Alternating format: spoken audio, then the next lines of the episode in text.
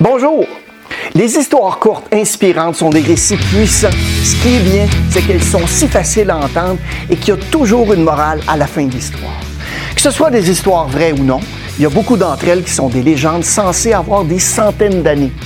Les histoires dont je parle sont si puissantes et inspirantes qu'il y a beaucoup d'entre elles qui nous font vraiment réfléchir. J'ai lu beaucoup de ces histoires au cours des années et j'ai trouvé les leçons qu'elles contiennent mais vraiment intéressantes. J'ai donc décidé de préparer une série de vidéos en mettant l'accent sur une douzaine d'histoires inspirantes que j'ai pu entendre et qui m'ont servi de temps à autre. Vous retrouverez les liens au bas dans la fiche description.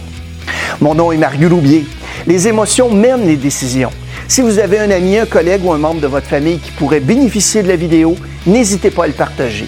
Vous pouvez aussi écouter cette vidéo en podcast en cliquant sur les liens dans la fiche description.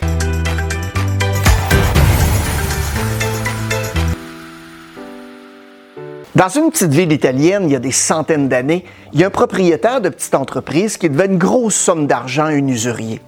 L'usurier était un homme très âgé, peu séduisant, qui par hasard s'était entiché de la fille du propriétaire de l'entreprise. Il a décidé de proposer à l'homme d'affaires un marché qui effacerait complètement la dette qu'il lui devait. Mais le hic, c'est que la dette ne serait effacée que s'il pouvait épouser la fille de l'homme d'affaires. Il va sans dire que la proposition a été accueillie avec un regard de dégoût. L'usurier a dit qu'il mettrait deux cailloux dans un sac, un blanc et un noir. La fille devait ensuite mettre la main dans le sac et en retirer un caillou. S'il était noir, la dette serait effacée, l'usurier épouserait la fille. Et s'il était blanc, la dette serait également effacée, mais la fille n'aurait pas épousé l'usurier. Dans le jardin de l'homme d'affaires, l'usurier s'est penché sur un chemin pavé de cailloux et il en a ramassé deux. Pendant qu'il les ramassait, la fille a remarqué qu'il avait ramassé deux cailloux noirs et les avait mis dans le sac rapidement. Il a alors demandé à la fille de mettre la main dans le sac et d'en choisir un.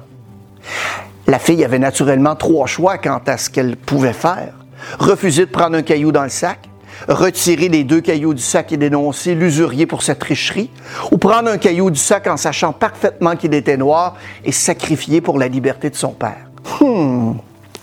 Elle a sorti un caillou du sac et avant de le regarder, l'a accidentellement laissé tomber par terre au milieu des autres cailloux. Elle a ensuite dit à l'usurier, Oh, comme je suis maladroite, de toute façon, si vous regardez dans le sac pour trouver celui qui reste, vous pourrez dire quel caillou j'ai choisi.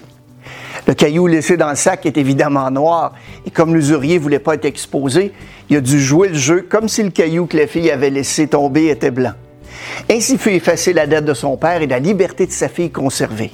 Morale de l'histoire, il est toujours possible de surmonter une situation difficile tout au long de la réflexion et de ne pas céder aux seules options que l'on pense devoir choisir.